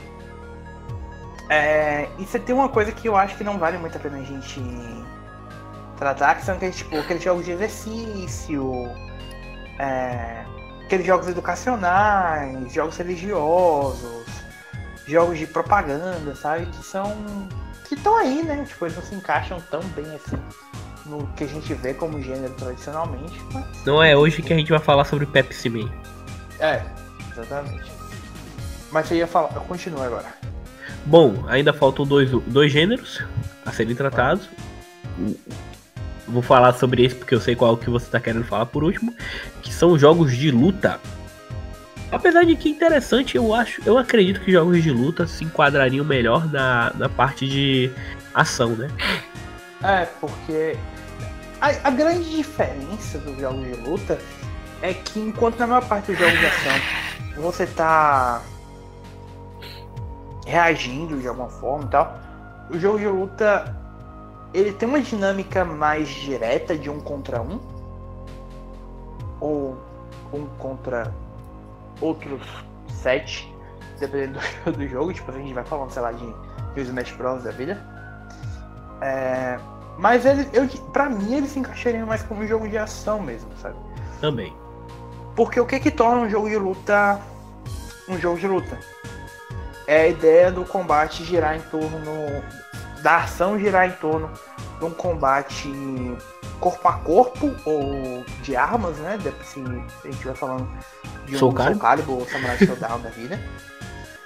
E a possibilidade de selecionar dentro de um rol de personagens e partir pro quebra-pau com um, um outro personagem controlado por um outro jogador pelo computador. É, é interessante e a também que do estratégia que existe ali, né? É interessante que os jogos de luta eles estão meio que numa área nebulosa, porque se você for pegar, por exemplo, um WWE 2K, ele seria um jogo de esportes. Sim, até porque ah, e eu falo isso como um fã apaixonado de luta livre, tipo, eu não cons eu não considero luta livre como luta, porque tipo até os próprios lutadores, digamos assim, eles costumam se identificar mais como atletas e artistas de performance, de alta performance, do que necessariamente como lutadores, porque o conceito de luta normalmente é que você tá lutando contra uma outra pessoa, né? É isso. Enquanto na luta livre, por exemplo, você não tá lutando contra outra pessoa. Vocês dois estão trabalhando em conjunto para entregar. Porque a, a base da luta livre, principalmente da luta livre moderna, profissional, é, apesar de toda a influência da luta greco-romana, de uma série de. Enfim, não cabe muito entrar nisso, é o teatro. É daí que vem aquela história, ah, porque é falso. Não é falso, é predeterminado. É, o resultado é predeterminado e a estrutura da luta é predeterminada. Pode ser predeterminada também, porque tem lutador que os caras fazem tudo ali na hora mesmo. E... Mas a ideia é que você está trabalhando em conjunto, então não chega a ser bem uma luta. Né? É diferente do boxe, por exemplo, ou do, do MMA. Que a ideia é realmente destraçar, estraçalhar a cara do, do adversário e pronto, acabou. Mas também não deixa de ser. Um esporte. Não deixa de ser um esporte, mas o que eu quero falar não, não, não tira o mérito. Porque se você vê a quantidade de, de movimento, de coisas que os, os, os, o pessoal do wrestling faz, é absurdo. São movimentos assim, sabe, que requer um alto grau de, de interação de, do, de ambas as partes envolvidas para dar certo e o cara não sair machucado ainda por cima. Cara, é.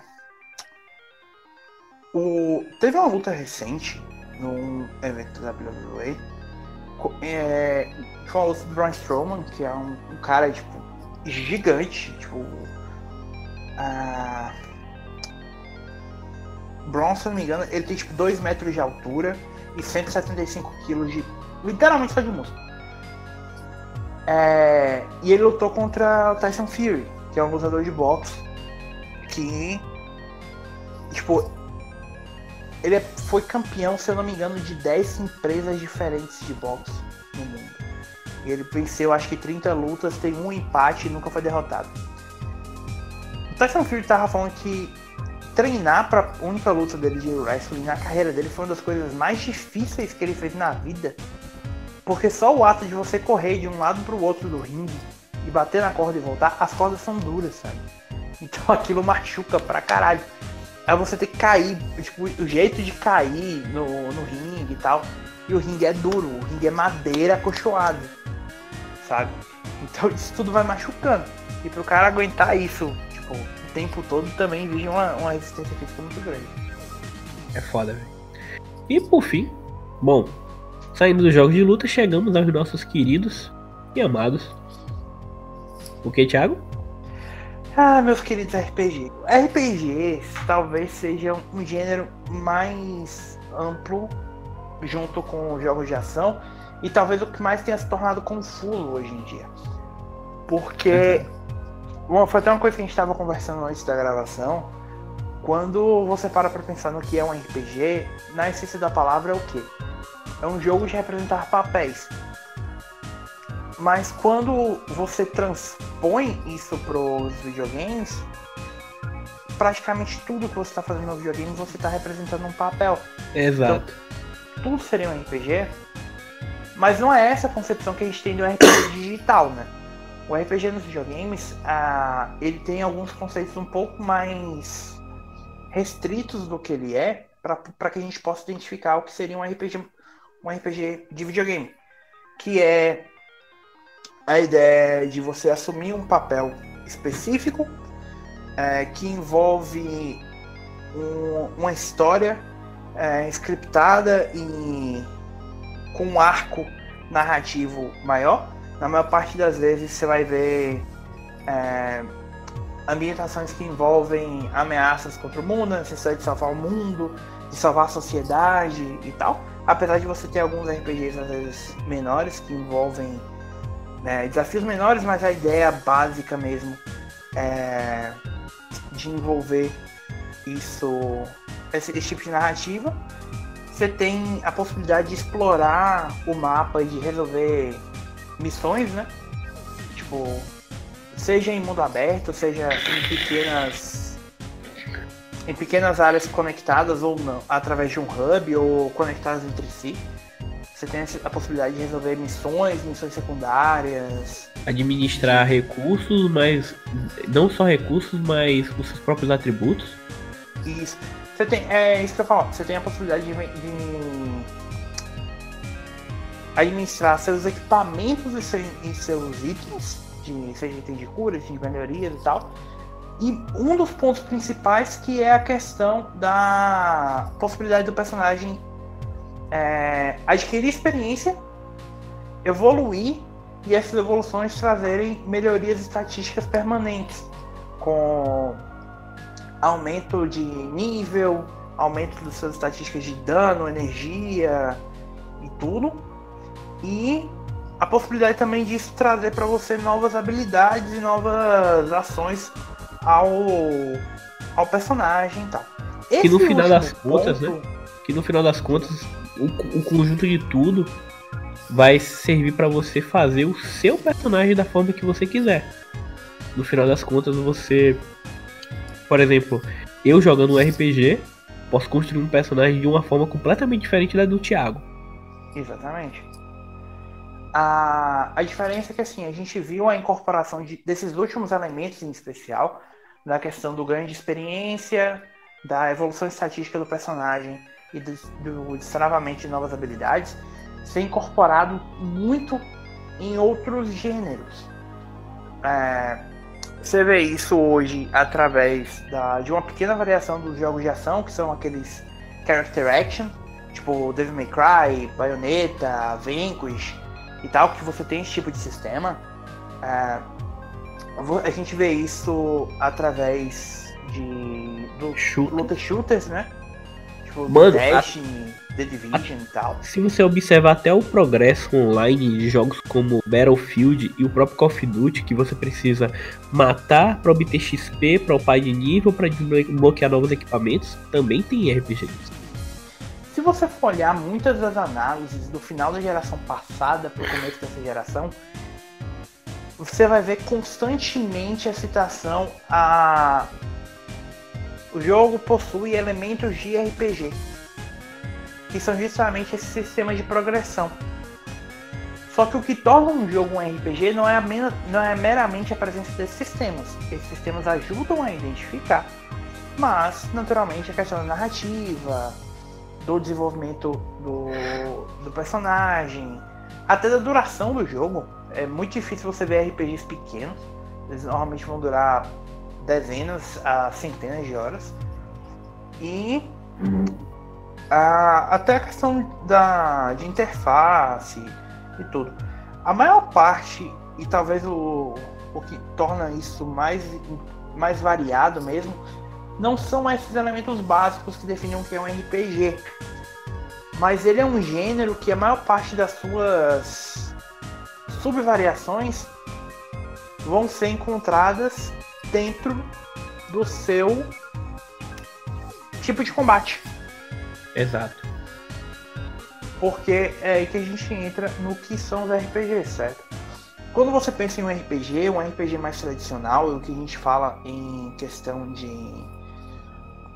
de RPG são os RPGs por turnos. Que a maior parte vai da, de quem tá ouvindo, até você mesmo, a gente vai associar aos RPGs por turnos do, vindos do Japão. Você vai associar a, a visão clássica que a gente tem em Final Fantasy, a Dragon Quest, Phantasy Star. Phantasy Star. É... Você vai associar esses jogos. E, tipo, são jogos que têm uma origem muito mais atrelada ao que é Dungeons and Dragons, sabe? É...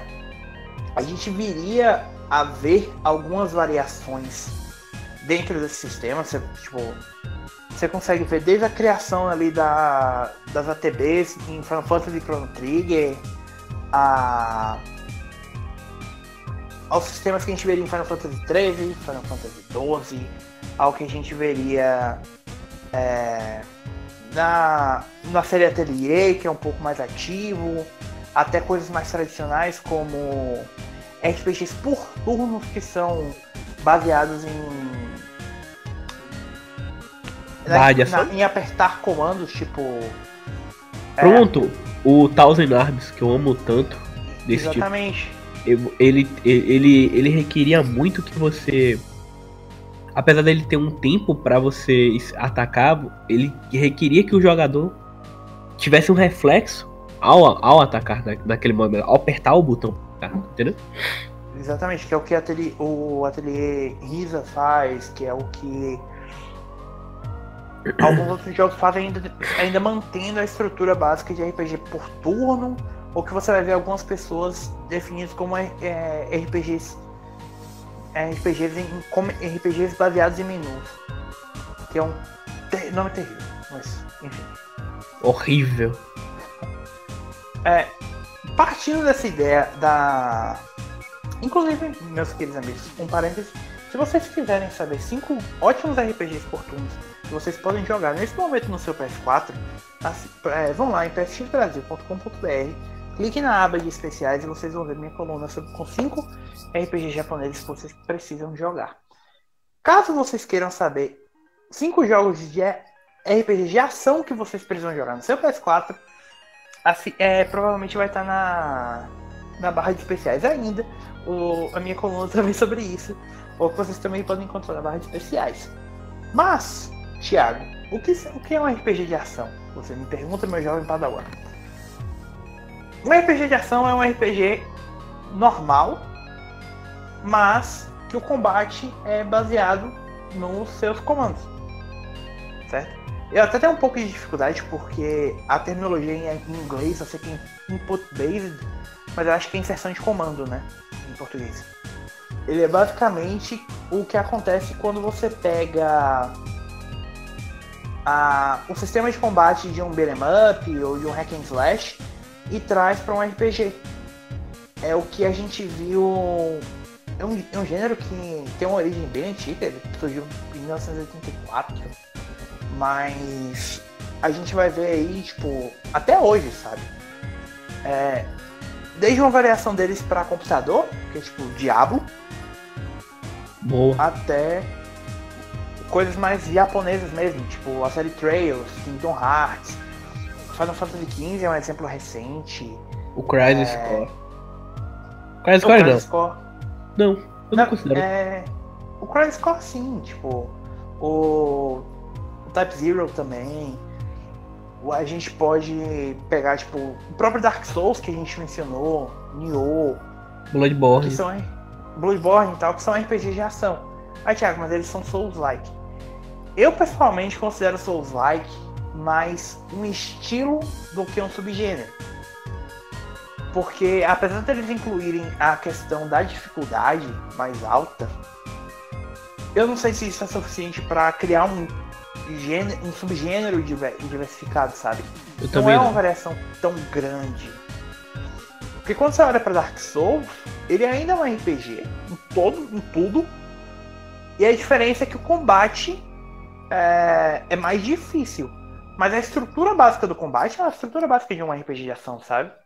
Por mais que até que eu queira que o Souls-like seja um subgênero, eu acho que ainda tá muito cedo para cedo, não só cedo, mas eu acho que ainda falta algumas coisas para que ele seja um subgênero em si. Se você for parar para olhar, além da dificuldade, o que diferencia um Souls-like de um jogo de RPG de ação?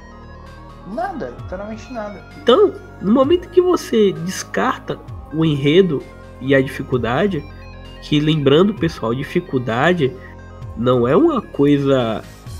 dificuldade também não define gênero. Você não pode usar uma dificuldade para definir gênero, tipo. Que é daí, é exatamente por, por essa questão de ser uma questão de game design e não uma questão de gênero que a gente viu o surgimento do infame tal jogo é o Dark Souls do tal gênero. Isso, isso é Crash, é ridículo. Team Racing é o Dark Souls dos jogos de corrida de kart. Eu vou te dizer o que é que acontece.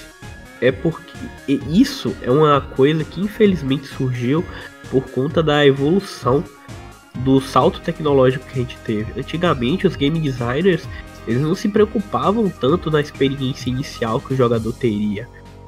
A gente tinha, a gente era largado em mundos com pouco tutorial, com pouca a gente tinha que aprender literalmente. Você pega mesmo os Tomb Raiders antigos. Quem nunca começou um Tomb Raider sem começar pelo tutorial? Eu mesmo lembro de quando eu fui jogar Tomb Raider 3, que já começa com Lara deslizando numa porra de um barranco, direto numa umas né? estacas de madeira ali, que, mano, aquilo ali não é uma forma de você começar um jogo, aquilo ali é a pior forma de começar um jogo possível na história da humanidade.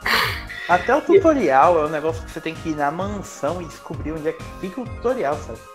E completamente obtuso, algo que não é claro, sabe? Tipo, numa, tipo, quando você fala mansão de Lara Croft, todo mundo só lembra do mordomo sendo trancado na porra do refrigerador, velho. É, literalmente só isso. Ninguém, ninguém, ninguém ia pra lá pra treinar, velho. Ninguém. Então, assim, é, voltando ao que eu tô querendo falar, você não pode. É, com o passar do tempo, os, os jogos ficaram mais avançados e os, os game designers começaram a punir menos os jogadores por isso. Por exemplo, hoje em dia é praticamente impossível você pegar um Tomb Raider e que a Lara cai de um barranco só, só porque você caiu, sabe? Tipo, se você encosta no barranco, ela, ela cai e se prende sozinha, tipo o Nathan Drake no Uncharted. Você não tem mais essa punição. E, e tipo, é algo que foi justamente sendo retirado para focar mais na experiência do jogador em avançar do que punir ele por falha, sabe? Até porque antigamente também, justamente por, pelos jogos serem mais difíceis de produzir, era preciso e, e serem menores também em duração, era preciso render aquilo ao máximo. Você tinha jogos incrivelmente absurdos em dificuldade para tentar trazer mais fator, mais, digamos assim, gameplay pra pessoa. A pessoa falhava tanto que a, a, meio que ganhava horas de gameplay, tá entendendo? Falando, Thiago. Ah, ah, voltando à questão do, dos RPG de ação, eu concordo plenamente com você em relação a Dark Souls. É, a gente tem alguns outros exemplos e que eu, eu queria ressaltar que RPG de ação, no geral, são o gênero mais comum dentro dos RPGs ocidentais. A gente. É aqui que você vai ver. É aqui que vai se encaixar The Witcher. É aqui que vai se encaixar Deus Ex. É aqui que vai se encaixar um Mass Effect. Mass Effect, um System Shock, um Elder Scrolls, um Fallout, um Fable, uh, enfim, tudo por aí. E, tipo, é mais comum, inclusive, do que no, no, no Oriente. Quando você vai parar e pensar em RPG japoneses é, de ação, você fica meio tipo Tails, uh, Saga, Mana, Saga normal, né? Ah, não romance Saga. Mana, é, Star Ocean. É, e é meio limitado, sabe? Não é tão comum. Uh, enquanto no Ocidente é basicamente o que a maior parte das pessoas fazem, sabe? Existe uma pequena variação dentro disso, que é o que a gente conhece mais como computer uh, é, RPGs, né? Tipo, eram aqueles RPGs mais tradicionais de PC, tipo os primeiros Fallout, Ultima, os próprios primeiros Elder Scrolls, Diablo, que são RPGs tradicionalmente de computadores, mas que, e que a gente vê até hoje, né? Tipo, a Divinity. A gente, por exemplo, Divinity não é um RPG de ação. Né? Divinity é um RPG por turnos. Mas ele é tradicionalmente rotulado como um CRPG, porque a origem dele é de uma série que veio dos PCs, né? exclusivo de PC. É, até no, no, no Night of the Old Republic da, da BioWare, o, os Baldur's Gate, são, é, são tradicionalmente rotulados como RPGs, mas são mais RPGs de ação. Inclusive a BioWare tem um ótimo legado nisso. Tipo, o próprio Dragon, Age também é um RPG de ação. A questão dos RPGs de ação serem mais difundidos assim, eu acredito que a maior familiaridade que as pessoas podem ter com esses gêneros são gêneros mais fáceis, mais amigáveis para você aprender. São a maioria dos RPGs de ação em si não, não tem a complexidade de, por exemplo, um. É, como é que fala, meu Deus? Final Fantasy Tactics da vida. Tem a complexidade de você. Pronto, Darkest Dungeon, Thiago. Me, me, explica a quantidade de menu e coisa que Darkest Dungeon joga na, cara do jogador. Nossa, que coisa. E uma outra coisa que talvez influencie nessa complexidade é porque normalmente RPG de ação te, controla, te colocam no controle de um personagem só mesmo quando existe, existe uma party, sabe? É, mas são raros os, são raros os jogos de ação que você controla outros personagens. Normal é ou em jogos como Mass Effect, em que você controla um personagem e tem o resto da equipe te ajudando, ou jogos como Dark Souls que você tá ali sozinho, sabe? O Deus Ex, que é assim também. Só uma coisa, gente, que eu queria ressaltar é, vocês vão perceber que a gente não vai falar sobre RPGs japoneses ou RPGs ocidentais porque eles não são subgêneros, tá? Eles são filosofias de design diferentes. Que isso aí é um outro outra uh, vertente ninho de cobras a ser explorado, sabe? É, vocês vão perceber que são ideias completamente diferentes de design, mas não são ideias diferentes de gênero. Até porque são design, são eles costumam conversar bastante entre si, e talvez o maior exemplo disso seja um outro subgênero que é o conhecido ou como RPG de em primeira pessoa ou o, a nomenclatura que eu prefiro usar que são os Dungeon RPGs ou Dungeon Crawlers que são basicamente toda a linhagem que segue um dos mais influentes RPGs ocidentais da história que é o Wizardry e que a gente vai ver, tipo, Wizardry, o Mighty Magic, o Bard's Tale, e que a gente vai ver também, tipo, sei lá, Eye of the Beholder, Legend of Grimrock, sabe? E que vocês vão ver hoje mais mais no, no Oriente do que aqui. É um gênero que tem suas origens no Ocidente, uh, principalmente nos jogos para PC, mas que eles são mais comuns hoje no Oriente e para portáteis. Até por conta da tecnologia, antigamente eles eram.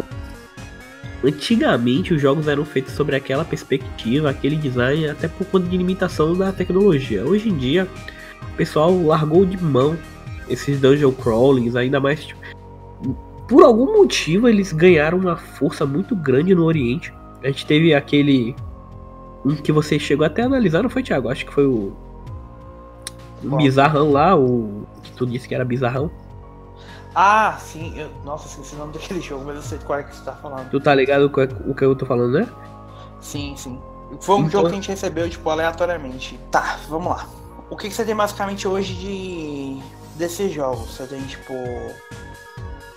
Talvez o mais conhecido seja Shin Megami Tensei, que é tradicionalmente um RPG, é um, um RPG em primeira pessoa. Você tem Etrian Odyssey, que é outra série da Atlus. Ah, a propósito, o jogo que você tava pensando é o Haunted Dungeons, o React Castle. Isso. Que é um jogo extremamente aleatório, que a gente recebeu mesmo. Mas tem esses dois que são séries da Atlus, né? Tipo, Shin Megami Tensei, pra quem não sabe, é a franquia da qual a série Persona veio.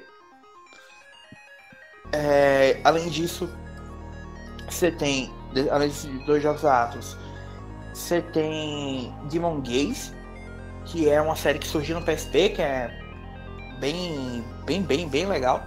Você tem Operation Babel, que é também pra, pra Vita. É muito Ray Giant, Ray Giant. Ray Giant, que é a tentativa da, da Bandai Namco, se não me engano, de mexer nesse gênero também. Você tem um jogo que eu gosto bastante, apesar de ele ter uma série de problemas, que é o The Lost Child. Era isso que eu tava querendo falar. The Lost Child, velho. Isso, ele é a sequência espiritual daquele El Shaddai de PS3, sabe? Nossa senhora, é o Shaddai. É. Mano, esse jogo é caríssimo físico. Pois é, ele é um talvez um, um dos pouquíssimos jogos que eu joguei na minha vida que traz influências da, da mitologia judaico-cristã para um RPG. Da mesma forma que o Shaddai já fazia. Então, e ele é bem legal, bem legal mesmo. O, então você tem uma série de, de jogos menores, mas. E normalmente eles vêm casados com uma série de elementos de visual novel, sabe? Mas é, é um gênero bem legal. Um gênero bem legal, mas que não realmente talvez seja o menos acessível de todos. Até menos acessível do, da, do que o meu gênero, o meu melhor, o meu subgênero preferido de videogames em todo toda a minha vida. Que seria? Os RPGs de estratégia. Ah, ah, só uma coisa. A questão dos Dungeon RPGs é mais a perspectiva de exploração, tá, gente? A diferença. É porque como ele é em primeira pessoa e tal, e normalmente os combates são por turnos em menu. Da mesma forma que um jogo por turnos aconteceria. Já os RPGs de estratégia, eles também são bem parecidos com os RPGs por turnos, tanto é que eles se passam em turnos. A diferença é que ao invés da sua party estar tá toda alinhada e você simplesmente escolher as ações no menu, ele incorpora um elemento de xadrez, digamos assim, ao combate, que é uma visão isométrica do mapa e a, o posicionamento e a movimentação dos personagens é, através de um de um grid, de um tabuleiro mesmo, isométrico, passa a influenciar o combate. Talvez o. Eu costumo falar RPG de estratégia, mas tem muita gente que conhece também como RPG estático. Tá? É... Eu prefiro falar RPG tático. É, é meio coisa minha mesmo que fala estratégia, mas enfim, é a mesma coisa. É, todo mundo vai conhecer, inclusive é o motivo pelo qual essa terminologia de RPG tático se tornou a mais famosa, daquele que talvez seja o principal gênero, apesar de ser um gênero que surgiu em 83, é, que é Final Fantasy Tactics. Final Fantasy Tactics é um dos maiores jogos do gênero. A gente tem hoje, depois do sucesso de Fire Emblem Awakening e do Three Houses, a série Fire Emblem também, que é uma das mais antigas e mais importantes, hoje fazendo bastante sucesso. É, Desgaia, que é uma das minhas séries Desgaia é foda demais, velho que é um dos mais emblem é, um RPGs táticos mais emblemáticos da história. Você tem outras variações, você tem tipo. É, você tem aquele Grand Kingdom que saiu para PS4 e Vita, que é um, um RPG de estratégia, mas que ao invés de trabalhar com posicionamento em grid, ele trabalha com seu posicionamento em linha só com, com elementos de estratégia ainda.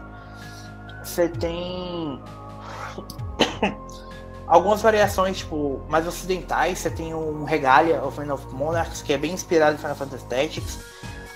Você tem um outro jogo que inclusive foi lançado pela Square Enix Collective, que é aquela iniciativa da Square para produzir para lançar jogos independentes, que é o Children of Zodiacs que é um jogo que eu gosto bastante. Esse, esse eu peguei numa promoção, é muito bom Children of Zodiacs, realmente. Muito bom. É, você tem também, por exemplo, o Summon Night, que é uma franquia antiga no Japão, que só foi ter o quinto e o sexto jogo lançados aqui no Ocidente. Inclusive o sexto saiu para PS4. Você tem uma das minhas séries mais que mais me lembra da minha infância e que é meio abandonada hoje, que é a série Shining Force. Shining Force, é, mano, é muito bom. Que era um RPG tático da SEGA, que o jogo mais recente é um RPG de ação, porque eles meio que seguiram essa linha a partir do PS2, que é o Shining Resonance Refrain, que foi até eu que analisei pro site. Um jogo bem legal, pra ser um RPG de ação. É, e você tem também algumas outras variações, tipo, você tem, tem um. Não sei se você sabe disso, mas tem um, um RPG tático da série Dynasty Warriors chamado God Seekers. E, enfim, são, é um gênero bem isso. Tem algumas poucas influências do, do gênero no ocidente. Ele é basicamente um gênero todo lançado no, no Japão mas isso não quer dizer que ele não tenha bons exemplos de jogos lançados aqui, né? Como eu falei do. do, do, do Goliath. E um jogo que. nesse subgênero que eu gostaria de destacar.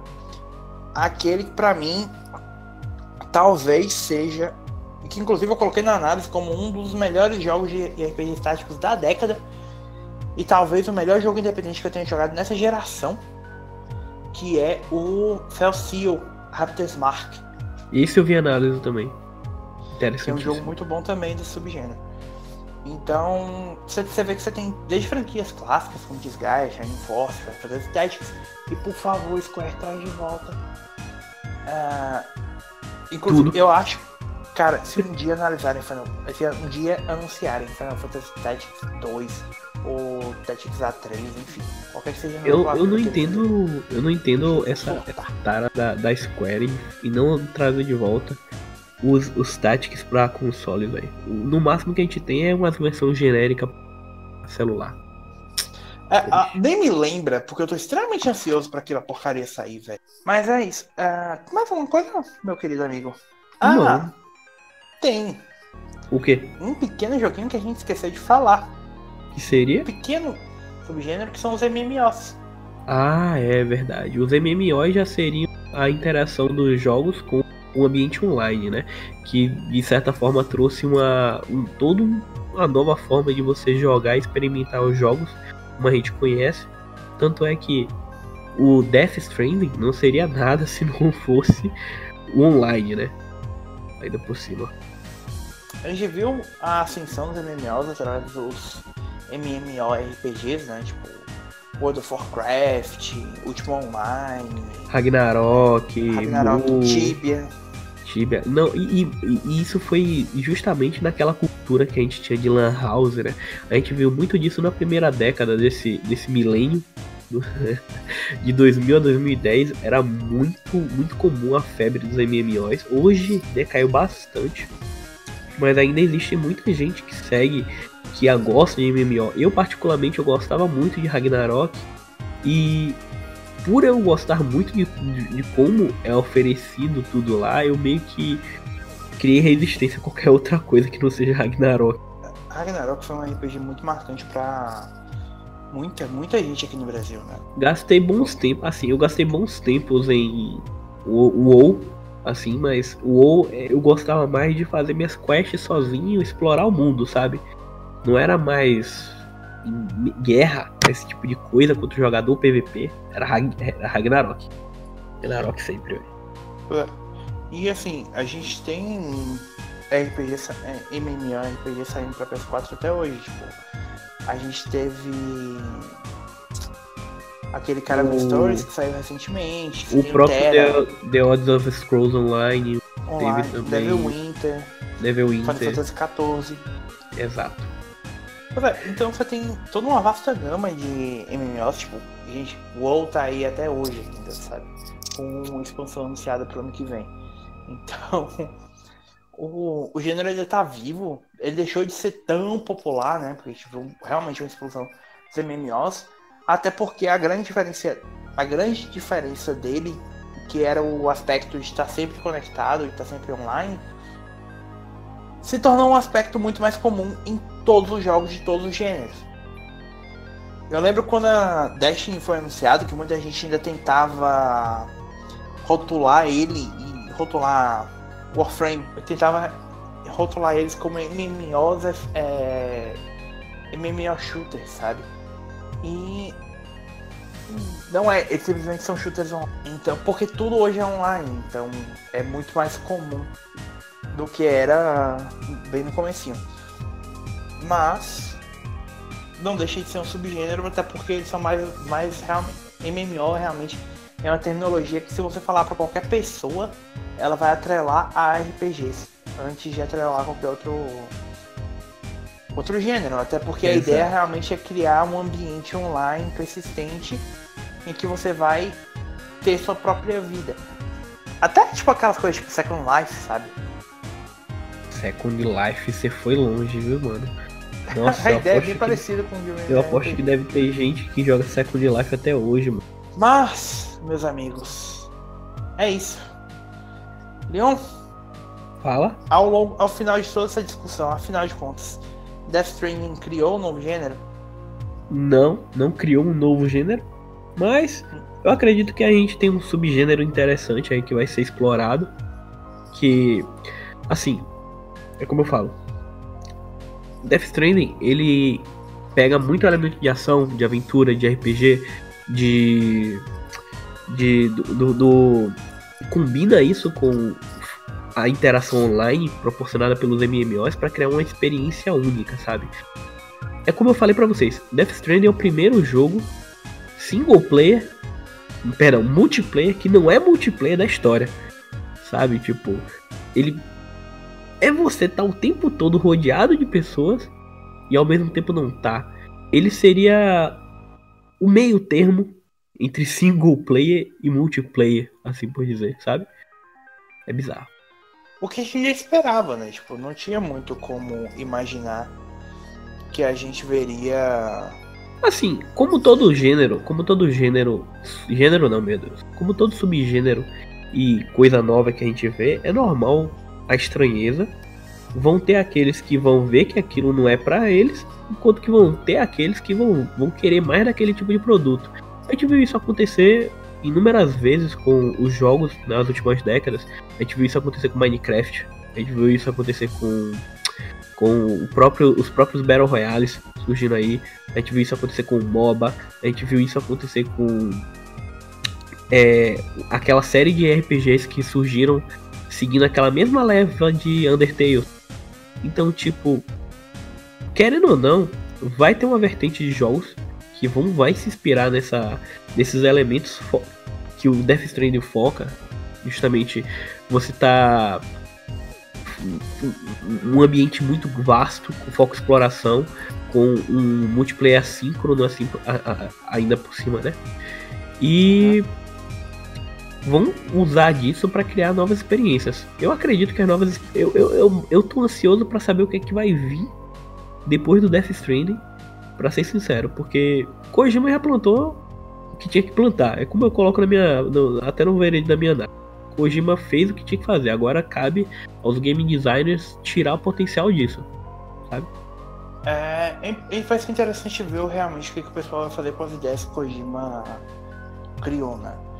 A gente tava até conversando um pouco mais cedo sobre um jogo chamado Highlight que foi um dos primeiros, foi um dos precursores do dos RPGs de ação e que foi um dos primeiros jogos de mundo aberto, se não foi o primeiro jogo de mundo aberto da história. E a gente foi ver a influência que esse jogo teve, tipo, 30 anos depois, sabe? O Kojima citou ele como uma das influências para a criação do mundo aberto de Metal Gear Solid 5. Então, talvez a gente demore para ver a influência de Death Stranding. A gente não sabe. Até porque ninguém tinha tido contato com o jogo em si. Até agora. a gente viu um pouco para ver, demorou um pouco para ver a influência que Dark Souls teve nos jogos também, sabe? Dark Souls, Demon Souls tiveram nos jogos. E a maior parte dos jogos influenciados por ele só vieram sair agora, tipo, anos depois até do lançamento de Dark Souls 2, sabe? Um pouquinho antes de sair Dark Souls 3. Então a gente vai demorar para ver qualquer que seja a influência que esse uh, Social Stranding vai ter, ou se é que vai ter. Se a gente for ver, só, provavelmente só vai ver na próxima geração, né? Que a gente tá Muito possivelmente. Na geração da, no, ano, no ano. Até também não é algo. já começa no ano que vem. Não é algo fácil de ser produzido também, porque leva em consideração isso. Até porque exige toda uma estrutura online para isso, sabe? E você vê que até a criação dele é muito influenciada, por exemplo, pelas mensagens que é possível deixar em Dark Souls. Ou em outros jogos você que tem essa estrutura também. Não é querendo comparar tudo com Dark Souls, mas é porque foi o primeiro jogo que veio na minha mente mesmo. Mas. É esperar pra ver, né? O que, o que vai vir dessa grande cartada do Kojima. Exato. Quem sabe que é um bom jogo. Um jogo muito bom.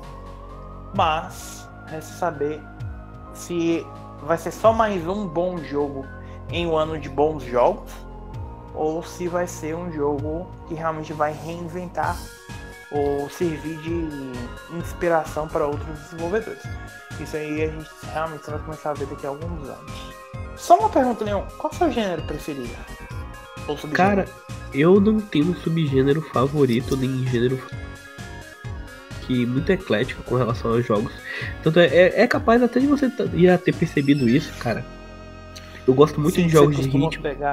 Cara, eu gosto muito variadas. É isso, tipo, se fosse para definir um jogo que eu não gosto, seria jogos relacionados a esportes, mas mesmo assim eu gosto de Madden, sabe?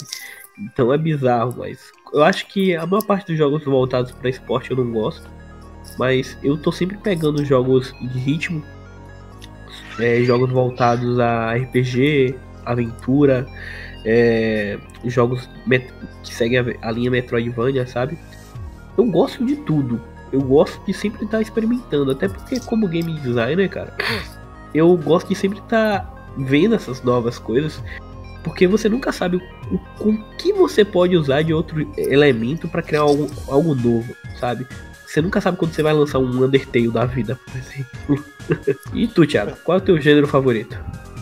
Ah, nossa, cara, que pergunta difícil. Imagina se eu tivesse, sei lá. Imagina se eu tivesse, sei lá, tipo, uma coluna no site sobre meu gênero. Ah, não é que eu tenho, cara. Bom, como você, vocês me conhecem, tipo, eu jogo muito jogo de esporte, eu jogo muito jogo de, de aventura e tal, mas é inegável que o papai aqui é extremamente apaixonado por RPGs. É, desde muito novo, tanto, tanto nos videogames quanto pessoalmente mesmo, sabe? Tipo, tem um amigo muito querido de infância que me ensinou muito sobre RPG, tipo de D&D, a GURPS, 3D&T e tal. Esses sistemas bem antigos e bem básicos de RPG, de mesa mesmo. E vampiro, mago, enfim. Nossa, muita coisa. E são é um gênero que é muito importante para mim, especialmente os RPGs de estratégia, sabe? Uh, eu tive experiências muito marcantes na minha vida com, com a série de Gaia, com outros jogos da, da Nipponichi. Uh, Final Fantasy Tactics é um jogo que eu jogo todos os anos, todos os anos, sem falta eu termino o War of the Lions. Inclusive, eu preciso começar muito em breve, esse ano que eu ainda não joguei. Mas é um. Enfim. É, é um gênero que me marcou muito, muito, muito, muito, muito. Principalmente, como falei, os RPGs táticos, né? De estratégia. E que vocês, vocês mesmos podem perceber que por mais que eu pegue uma, uma série de coisas um pouco distintas no site, volta e meia, tipo, de cada duas, três análises minhas, pelo menos um é de um RPG diferente. Tô sempre futucando e tentando descobrir coisas novas. Às vezes não dá certo, às vezes eu acabo pegando um monte de bomba. Mas eu tô sempre explorando para ver o que eu consigo descobrir de novo no gênero, sabe? De coisas que vão trazer novos sabores. Ah, há uma receita que eu conheço tão bem, tão afim, e que eu gosto tanto. Ai, amiguinhos. Mas é isso. Nós vamos terminando por aqui. O podcast acabou ficando consideravelmente longo, né? Já que a gente não tem o Vinhadel aqui no, puxando nosso pé e mandando a gente calar a boca e, e terminar a gravação. Mas nós voltaremos na semana que vem com mais uma edição do PlayStation Express, né? Comentando mais sobre as notícias desses, dessas últimas duas semanas. Até lá, continuem jogando, nos contem quais são os seus gêneros preferidos, mas principalmente fiquem bem, fiquem seguros e fiquem em estado play.